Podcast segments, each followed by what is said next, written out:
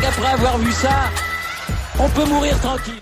Bonjour à toutes et à tous et bienvenue dans ce podcast pour bah, débriefer un petit peu tout ce qui s'est passé en Formule 1 au niveau des essais hivernaux et essayer de faire une petite preview de la saison. Euh, alors je préviens, euh, au niveau de la preview ça va être assez compliqué de faire une vraie preview de saison parce qu'on a même après des essais hivernaux, on a des tendances, mais on n'a aucune vraiment idée exacte du niveau réel des équipes et du niveau de développement, du niveau d'amélioration qui sera amené pour la première course du côté de Bahreïn. Donc on va faire un état des lieux général euh, des équipes, de, des équipes qui nous semblent fortes, des innovations qui nous semblent intéressantes. Et puis après on pourra voilà, essayer de dresser un petit peu quelles vont être les forces en présence et tout, mais ça reste quand même compliqué de voilà, dire ça va être un tel qui va être devant, c'est sûr, nani nana, sachant qu'en plus, on sait que tirer des conclusions après des essais hivernaux, bah, c'est quand même un peu euh, tirer sur l'ambulance un peu vite parce que tout le monde cache son jeu, tu sais pas les niveaux d'essence, tu sais pas les chevaux qui sont mis, enfin bref, voilà. On va euh, partir tout de suite donc sur le bilan des essais. Alors pas vraiment mon mélo parce que c'était des essais de roulage, vraiment découverte de voitures, apprentissage et tout ça. Déjà au niveau des designs extérieurs de voitures, alors on en avait un petit peu parlé au niveau au moment des reveals, des, monoplaces. Euh, il y a en tout cas, ce qui est certain, c'est qu'on s'attendait à une certaine uniformité des voitures. On en est extrêmement loin. Aucune voiture ne se ressemble. Il y a vraiment des philosophies opposées. Euh, notamment, alors ce qui choque le plus, ça va vraiment être au niveau des pontons. Là que tout va jouer. Euh, certes, l'aileron avant, on voit, il y a des, équipes qui l'ont complètement flat, hein, comme Ferrari, des équipes ondulées, comme Mercedes. Euh, voilà, il y a des philosophies un petit peu différentes, mais c'est vraiment au niveau des pontons et du fond plat qui n'a plus rien de plat, hein, qui n'a juste de fond plat son appellation, euh, qu'on voit des différences. les pontons et la façon dont on dirige le flux derrière et dont on va revenir, enfin venir refroidir toute la voiture et diriger l'air au niveau de l'aileron arrière, du beam wing, enfin bref, tout ça. Euh, évidemment, la Mercedes a choqué du côté de Bahreïn euh, avec des pontons très euh, il n'y en a plus, quoi, quasiment pas, réduit à leur plus simple expression. Alors ils ont en effet dit que la disposition derrière les pontons était la même à Bahreïn qu'à Montmelo, donc ça veut bien dire qu'ils avaient déjà anticipé hein, et que c'était juste, euh, il fallait juste amener le, en gros le kit carrosserie du côté de, de Bahreïn pour, le, pour mettre en place cette innovation, mais c'est vraiment une prouesse technique et technologique de la part de Mercedes d'avoir réussi à caler autant de radiateurs, hein, on l'a vu, c'est-à-dire qu'il faut penser aux radiateurs pour le MGUH, le MGUK, euh, le moteur, la boîte de vitesse, tout ça, hein, c'est plus d'une quinzaine de radiateurs qui sont présents. Euh, d'avoir réussi à caser tout ça et de réussir à rafraîchir tout ça avec des d'air aussi petites, c'est absolument phénoménal. Euh, certainement que le moteur Mercedes dégage moins de chaleur, notamment, je pense que le Honda, le Ferrari ou, même le Alpine, euh, c'est certain, mais vraiment une grosse prouesse. Euh, et à l'opposé de la stratégie Mercedes d'avoir des petits pontons, on a en tout cas Ferrari, Aston Martin notamment, qui eux utilisent vraiment tout le côté du du fond plat. Euh, avec Aston Martin, c'est très très large tout le long avec euh, ces ouïes de requin que l'on voit sortir partout pour dégager, le, pour dégager de l'air. Et Ferrari avec ce clairement ce truc extrême du toboggan, euh, clairement hein, au niveau de, du capot moteur. Hein, avant la fin du fond plat, il y a clairement des toboggans sur les côtés pour essayer d'amener le flux d'air le long de la carrosserie là, et de le diriger derrière. En tout cas, il y a une gestion de l'air hyper particulière. Et on voit aussi que les, les, ingénieurs essayent de créer un maximum de vortex au niveau du fond plat, euh, notamment, on peut appeler ça une entrée d'air de fond plat. Maintenant, on la voit chez Mercedes, elle est énorme, on voit que Red Bull a beaucoup travaillé à ce niveau-là, il y a vraiment un dessin très particulier en dessous de leur sponsor et du ponton euh, au niveau du fond plat, de l'entrée d'air de ce fond plat, c'est assez phénoménal.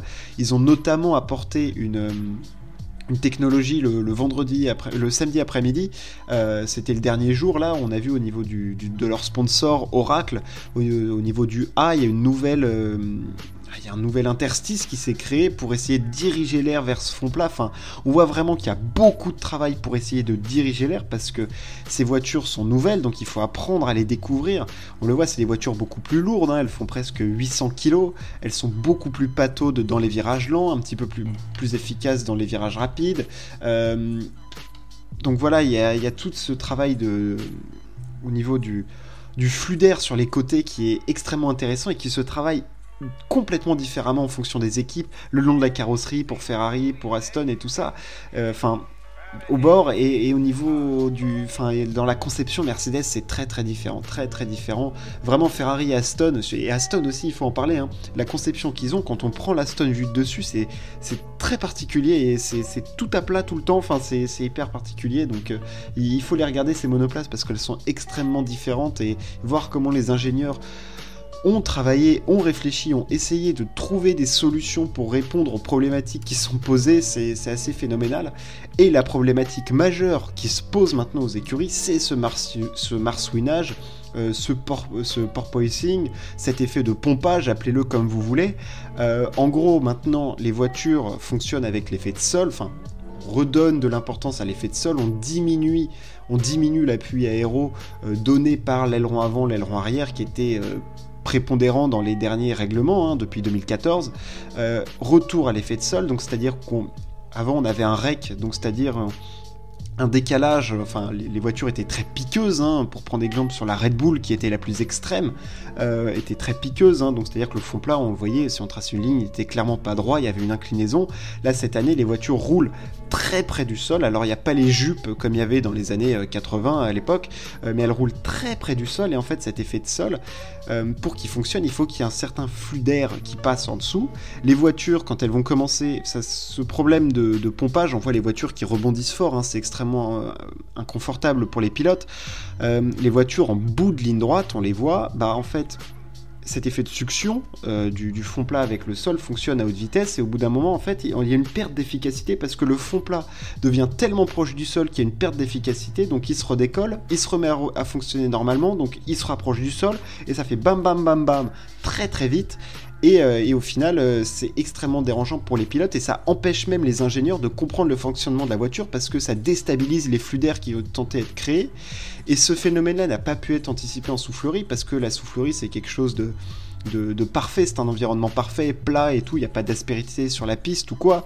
Donc euh, là, sur des pistes où ça rebondit un petit peu, bah, c'est un enfer pour les pilotes. Alors on voit qu'il y a des, mm, des méthodes hein, pour essayer, on pose des tirants sur la, entre, la carrosserie et le fond plat, voilà, pour rigidifier tout ça, mais c'est très compliqué parce que ce sont des voitures qui sont déjà extrêmement rigides, où les pilotes changent complètement leur, leur pilotage, hein. on voit notamment, on parlait notamment du freinage, où il y a beaucoup de blocage de roues parce qu'il y a une perte aéro très importante au moment où les pilotes, comme il y a moins de charge aéro euh, sur l'aileron avant et l'aileron arrière, euh, au moment où les pilotes posent le pied sur le frein en bout de ligne droite, notamment, il y a une perte aéro énorme et s'ils continuent à garder ce plateau de freinage, ils vont bloquer les roues et donc ils se retrouvent à freiner. Euh, c'est Charles Leclerc qui expliquait ça euh, sur les données de télémétrie en triangle, c'est-à-dire qu'il va mettre un gros coup de frein, il va relâcher et il va en remettre un parce que s'il garde un plateau de freinage, et eh ben euh, là il va avoir des, ils vont avoir des gros soucis au niveau du, freinage. Donc ça c'était un petit peu un bilan global au niveau technique de tout ce qui se passait. Après on va passer plutôt au niveau des écuries, au niveau des temps. L'écurie en tout cas, qui sur le papier semble la plus avancée, la plus forte, c'est Ferrari. À mettre dans le même panier avec Red Bull qui semble aussi bien comprendre sa voiture. Pour moi, donc Ferrari, euh, au niveau fiabilité, c'est parfait. Il n'y a aucun problème. Ils ont roulé tout le temps, ceux qui ont fait le plus de tours, les deux essais cumulés. Euh, ils sont allés plutôt très très vite, hein, avec des meilleurs temps. Certes, Verstappen fait le meilleur temps le dernier jour, mais sinon, c'était plutôt Ferrari. Dans les simulations de relais, ça a l'air de fonctionner très bien. Euh, la voiture a l'air simple à piloter par rapport aux autres monoplaces, et ça, c'est une caractéristique que la Ferrari avait déjà l'année dernière et qu'ils ont réussi à transmettre sur, euh, sur cette monoplace, sur cette F175. Euh, la Ferrari a l'air bien née, à voir aussi au niveau du moteur. On savait que l'année dernière ils avaient 25 chevaux de retard, grosso merdo, ce qui est énorme. Ils ont fait un boulot monumental à Maranello avec des tout qui est nouveau. Hein. Ils ont déjà introduit leur nouveau système électrique l'année dernière, euh, une refonte du bloc thermique, enfin bref, tout ce qu'on connaît, MGUH, MGUK, boîte de vitesse, tout est neuf. Et euh, ça a l'air de plutôt bien fonctionner.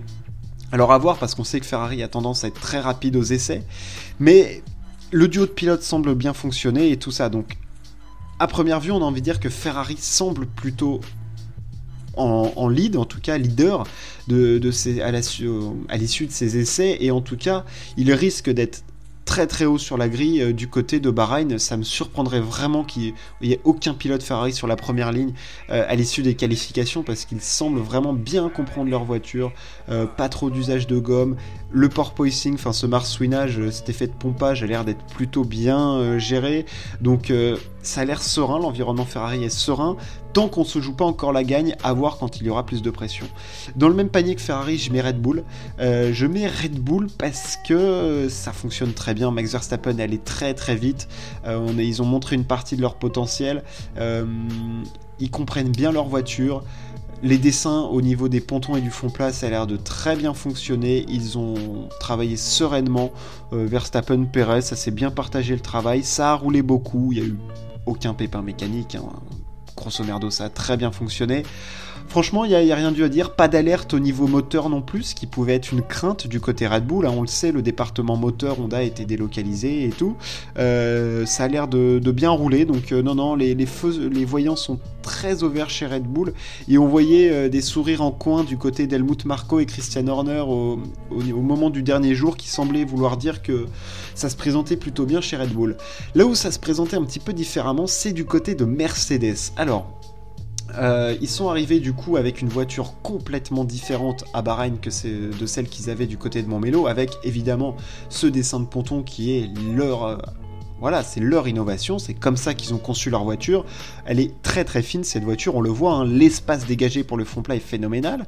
Euh, cependant, ils ont un énorme problème de marsouinage. Hein. Euh, Hamilton, euh, là-dessus ils peuvent pas bluffer parce que les caméras, de toute façon, on, le voit, hein. ils essayent de le régler, ils ont mis des tirants et tout, mais, mais ça fonctionne pas. Enfin, ça fonctionne pas, ça fonctionne moins bien que les autres. La voiture rebondit beaucoup, c'est extrêmement gênant pour les deux pilotes.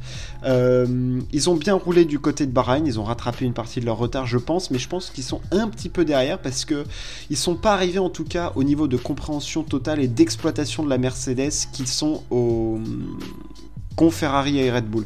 C'est une voiture qui est, je pense, plus dure à appréhender, plus difficile à, piloter, à conduire. Et euh, ils ont euh, en tout cas un petit peu de travail à faire de ce côté-là encore, je pense.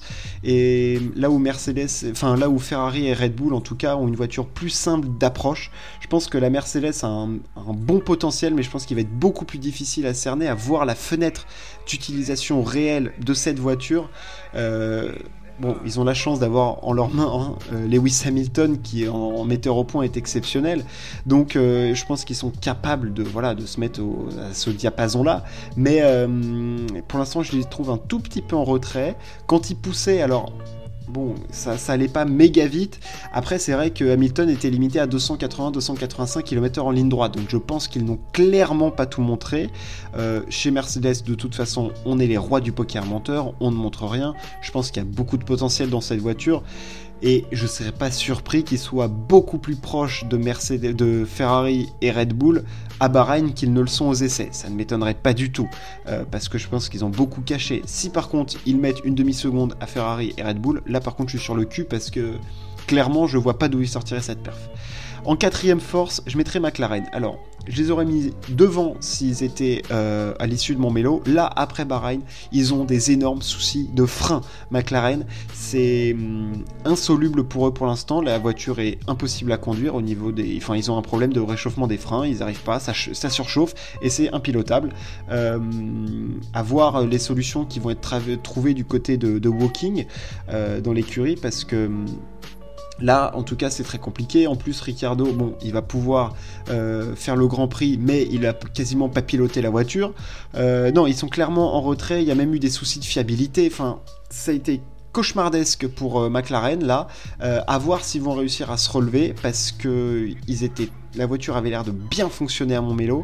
Là, à Bahreïn, ça a été catastrophique. Ils ont perdu un nombre de tours de roulage énorme. Et quand on arrive sur une nouvelle ère, un nouveau, euh, un nouveau règlement, c'est extrêmement important de comprendre la voiture parce que c'est pas avec un, un ou où tu fais trois tours de piste que tu comprends comment ta voiture elle fonctionne.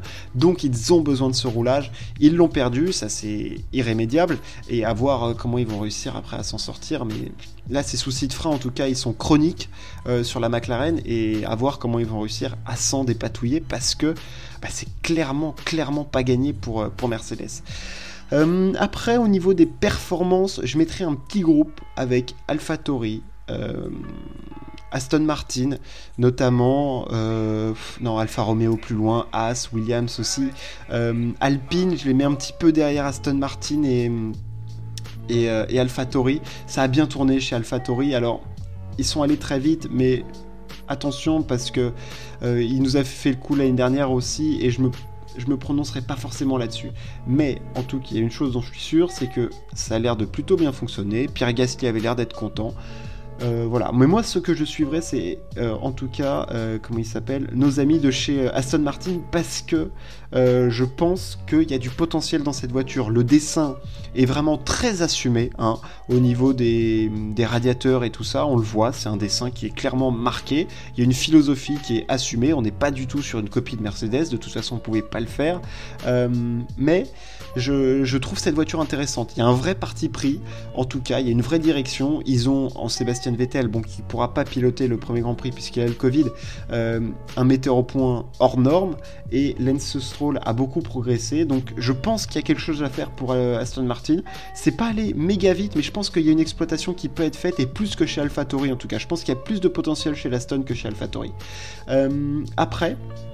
Dans le panel, euh, je mettrai Alpine Williams. La Williams est intéressante, avec des pontons très petits, le moteur Mercedes. Euh, bon, alors malheureusement, ils ont une paire de pilotes qui est un petit peu coussi coussa, mais voilà, c'est deux équipes qui, m'intéressent. Alpine, à voir, je me prononcerai pas trop là-dessus. Euh, le moteur, attention à la fiabilité du moteur, je trouve que ça peut être embêtant. Et cette voiture me paraît pas visuellement, elle me paraissait pas très rapide. C'est marrant, t'as des voitures qui au visuel euh, te font dire elles vont aller vite et d'autres pas du tout. Et l'Alpine me, me faisait pas cette impression-là. Donc j'espère qu'ils me feront mentir parce que bon, on a envie de voir euh, quand même cette, voiture aller vite. Mais je doute qu'ils en aient les, capacités. Euh, et après, bon, en dernier de la classe, As et, nos amis de chez, de chez Alfa Romeo. Mais je vais pas faire mille ans sur As et Alfa Romeo. Fondamentalement, on s'en fout un peu. Euh, voilà quelles sont les forces en présence pour moi. Ça fait partie d'une petite preview de, la saison. J'espère que ça vous a plu. Je suis en tout cas ravi du retour de la Formule 1. C'est absolument fou, exceptionnel. Euh, ce nouveau règlement, c'est hyper excitant. Et puis moi, en tant que fan Ferrari, je nourris beaucoup d'espoir, comme chaque année. J'espère que je ne serai pas déçu. Allez Charles Leclerc, allez Ferrari, et puis euh, les autres, euh, essayez de faire ce que vous pouvez euh, et suivez le cheval cabré. Merci de m'avoir écouté. N'hésitez pas à vous abonner, à partager. Ciao, à plus.